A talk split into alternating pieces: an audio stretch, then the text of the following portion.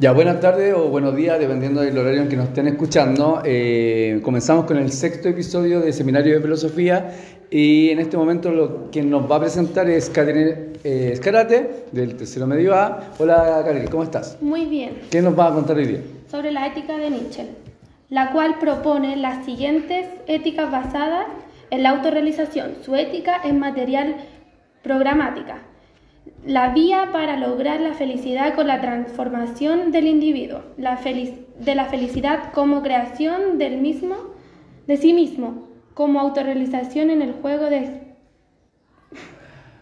sin límites. Sí, vamos a, vamos a tratar de explicar esto para que los auditores nos, entiendan, ¿ya? Eh, bueno, son cuatro puntos, ¿cierto?, los que vemos acá en la presentación. Y, eh, bueno, Nietzsche va a decir que eh, algo sumamente importante. Va a decir que tú como persona te tienes que autorrealizar. Y eso es propio de la ética. ¿sí? Y además de que dice una palabra bien filosófica, que la vamos a tratar de explicar también, que dice que es eh, un material pragmático. Es decir, ocupa dos palabras que son importantes acá. Una que es material, es decir, físico, ¿ya? Concreto. Y el otro que es pragmático. Lo pragmático en filosofía se entiende como eh, lo más cercano a lo real posible, ¿ya? Sin especular, sin pensar de manera etérea, sin pensar en de manera abstracta, sino que eh, si tú quieres hacer algo, por ejemplo, no sé, tomar el auto, lo pragmático sería ir y tomar el auto, ¿ya? No pensar en que vas a tomar el auto porque entonces ya sería otro tipo de pensamiento, ¿se entiende? Eh, ¿Qué es lo pragmático? Perfecto. en el tercer punto, ¿cierto? Dice que es una vía para lograr la felicidad. O sea, este pragmatismo, esta forma de vivir, según Nietzsche, te lleva a un grado de, eh, como un estado de felicidad. Y la felicidad en este sentido sería como la creación de sí mismo. O sea, yo como individuo me tengo que crear a mí mismo. Eso es lo, que va a decir más adelante Nietzsche. Como una autocreación o una autorrealización, como lo habíamos mencionado antes. Donde eh, esta experiencia no tiene límites. ¿ya? Eso es lo importante, que para Nietzsche no van a haber límites de mis experiencias. ¿sí? Sigamos entonces, eh. El, mandat, el mandato ético que dice Nietzsche es créate a ti mismo a partir del caos, del flujo de las fuerzas e impulso que eres. Sí, volviendo a lo, a, lo anterior, ¿cierto? Que es créate a ti mismo, él dice que es una obligación, por eso se llama mandato, es una obligación. Tú tienes, y ahí está el enunciado, ¿cierto? La frase, tú tienes que crearte a ti mismo construirte a ti mismo. ¿Por qué? Porque en el fondo el ser humano, según Nietzsche, lo que vemos ahí es, un caos. O sea, no hay un ordenamiento, no hay un principio, no hay una forma de ser. ¿sí? O sea, definir al ser humano hoy día no se puede. ¿ya? Y tratar de comparar a dos seres humanos tampoco. O sea, somos la única especie que actuamos cada persona de manera diferente. ¿sí? No como otras especies que si tú ves, no sé, a dos tigres se comportan igual. Si tú ves a dos plantas se comportan igual. ¿ya? En el caso de nosotros ves a dos personas pueden ser totalmente diferentes. Y eso ya es caótico. Y además de eso, eh, hay una fuerza siempre permanente. ¿Ya? Continúa. Ya, la moral es una fuerza terrible, engañadora que ha corrompido a la humanidad entera. Gran mentira de la vida, de la historia, de la sociedad. Desenmascarar la moral. Sí, bueno, acá Nietzsche nos da, aparte del mandato anterior, ¿cierto? Que es eh, pensar por sí mismo.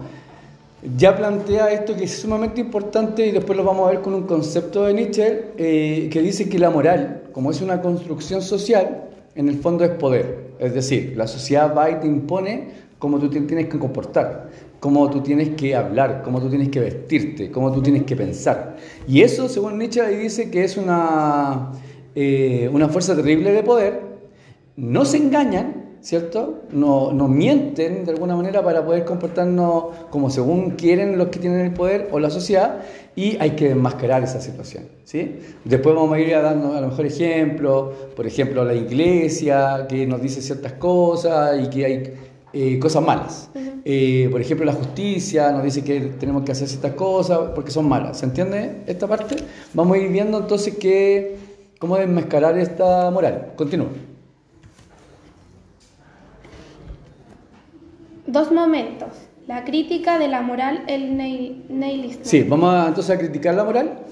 Ya eso es un momento de Nietzsche. Y también vamos a entender este concepto más adelante del nihilismo. Ya por ahora solamente lo vamos a nombrar. Sí.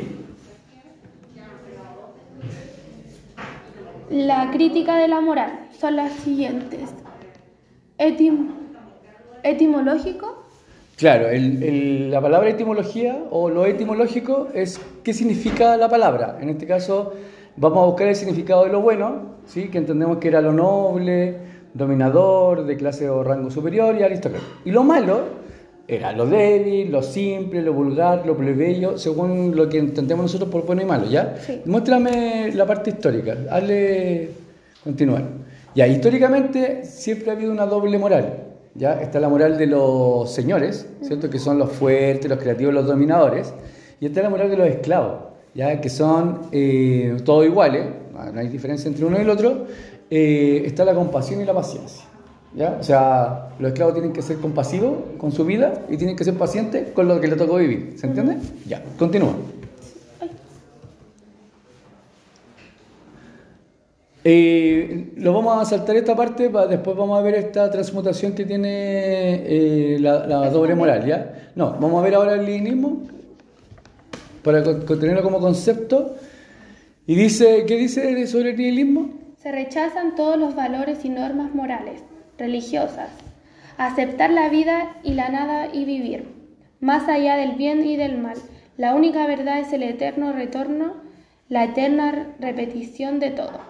No existe la verdad ni el valor, solo la apariencia y la materia. Sí, bueno, acá el concepto de nihilismo es que, bueno, nosotros lo ocupamos de esta manera, ¿ah? hoy día los jóvenes dicen no estoy ni ahí, ¿ya? Este no estoy ni ahí sí, es como la versión de, en esa época de, de Nietzsche de nihilismo, es decir, negar, ¿ya? Lo que está ahí al frente de nosotros, como única verdad, ¿ya? O sea, la verdad construida por la sociedad, no la tenemos que creer, acuérdate que tenemos que enmascararla, y eh, al no creerla, ¿cierto? Al no aceptarla, cuando uno no acepta lo que se, está diciendo que es verdad, uno es como que se pone nihilista, ¿se entiende? Sí. Y ahora vamos No a la, sí, vamos a la- vamos atrás y veamos esta doble eh, este doble juego de moral, ¿ya? Y tú me vas a ir comparando, ¿cierto? La moral de los señores Con la de los esclavos.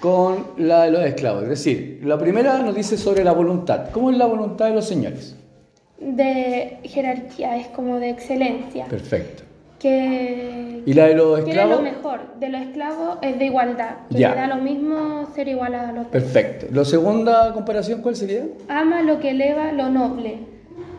¿Y el esclavo? Resentimiento contra la vida superior. Perfecto. Vamos a ir diciendo esto, ya que los Ya. señores que eh, quieren la diferencia, porque son todos distintos. Por ejemplo, no sé, en esa época estaban los reyes, Ah. el papado, pero son figuras de poder, pero son distintos. No es lo mismo un rey que el papa. ¿sí? Sin embargo, para los esclavos son todos iguales y no hay excepción. No. ¿Ya?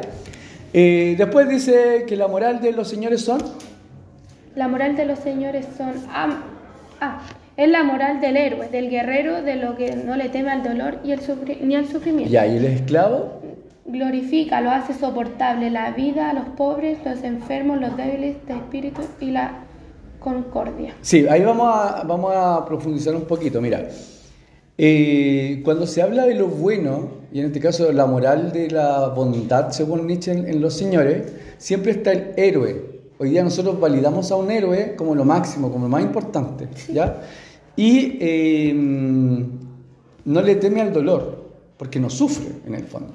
Sin embargo, cuando vemos la moral de los esclavos en ese sentido, él tiene que soportar la vida que tiene, ¿ya? Y al soportar la vida que tiene, ya él eh, se preocupa más de aceptar la vida que tiene, ¿ya? Entonces tiene que él puede estar enfermo, él puede tener un espíritu débil, ¿cierto? Él puede entrar en concordia. Sí. Y ahora vamos a lo último, que esta frase es muy importante para Nietzsche. ¿Cómo es eh, la moral de los señores en, tem- en- en relación a Dios? Eh, la moral de los señores ama a la muerte de Dios, ¿Y en los esclavos? ama y teme a Dios. Ya, esa palabra es sumamente importante. Porque si hay temor a Dios, uno va, no va a defenderse o, o no va a atacar, sino que va a hacer una aceptación. ¿sí? Cuando uno no le teme a Dios, porque para los señores aquí se ve, según Nietzsche, Dios, Dios está muerto, entonces no existe el que manda a ser rey o el que manda a ser papa. En cambio, para los esclavos no, el Dios, Dios sí existe. Eh, de hecho, muchos esclavos ocupan a Dios como para aceptar su vida. ¿Sí? Ya, continuamos, Karen. ¿Cómo se supera el nihilismo según Nietzsche? El hombre puede llegar a ser superher- superhombre, viviendo completamente libre, la sumisión a la voluntad divina se pasa a la afirmación de voluntad de poder. La, la fuerza, el dinamis- dinamismo que arraiga en cada cuerpo, el yo se, yo se impone al mundo. La virtud nacerá así del fondo de la pasión. Y aquí eh, Nietzsche lo está diciendo estas cosas, las vamos a repetir para que se entienda. Una, que cambia la voluntad de Dios por la voluntad de uno mismo. ¿ya? Y esta afirmación que hace el hombre de la voluntad de sí mismo te da poder. ¿ya? Entonces ahora el poder está en el hombre. ¿ya? Y él va a decidir libremente qué va a querer hacer. Entonces hay una fuerza ahí, hay un dinamismo, ¿cierto? Y eh, el yo, cuando yo digo yo soy o Sí, yo quiero, ¿cierto? Ese yo primero, dice Nietzsche, se va a imponer al mundo, ¿sí? Sí. Entonces va a conquistar el mundo, ¿ya? Y esta virtud que dice Nietzsche, esta virtud va a nacer solo si hay pasión. O sea, cuando hay pasión por algo, el, el ser humano va a ocupar su voluntad para poder lograrlo. Demos ejemplo para que se entienda. No sé, yo de niño quise ser futbolista, ¿cierto? Si eso me apasiona, si eso me gusta, lo más probable es que yo ocupe mi voluntad para poder lograrlo. Y así son los médicos, y así son los ingenieros, y así son los artistas. ¿ya? Entonces la idea es que uno viva eh, por su propia voluntad, movido por esa pasión. Sí. ¿Se entiende? Y esto le va a dar un poder y una fuerza. Sigamos. Y a esta voluntad, ¿cierto? De poder, ¿qué nos dice Nietzsche? Que es una metáfora. La realidad es la, la voluntad de poder y también el hombre es la voluntad de poder. Y decir que el hombre es voluntad de poder es considerar lo humano como un conjunto de fuerzas que buscan crecer, desarrollarse y ser más. Claro, mira, ahí la, la palabra importante es humano. Eh, este ser humano, ya, este ser humano siempre es movido por la voluntad, ¿sí? Sí. O sea, lo que nos hace a nosotros seres humanos es justamente esa capacidad de decidir, Sí. ¿ya? Esa, yo decido qué es lo que voy a hacer en mi vida, qué es lo que yo quiero lograr en mi vida, ¿sí? Y esta voluntad eh, humana, ¿cierto? Que nos hace propiamente humanos, es lo que dice Nietzsche que es importante entender. No hay otra especie que sea como los humanos, porque no hay otra especie que tenga voluntad. ¿Y qué quiere decir la voluntad? Que yo decido qué hacer. ¿Ya? Sigamos, Karen. Hemos, hemos terminado, hemos terminado con, con Nietzsche. Espero que le haya gustado a los que nos escucharon y espero que a ti te haya gustado también el tema y que hayas aprendido algo de Nietzsche. Eh, creo que te despidas de los, tus auditores. Cuéntanos. Eh, muchas gracias por escuchar la Presentación, claro. presentación sobre la ética de Nietzsche. Muchas gracias, adiós. Adiós, cuídense, nos vemos en el otro episodio.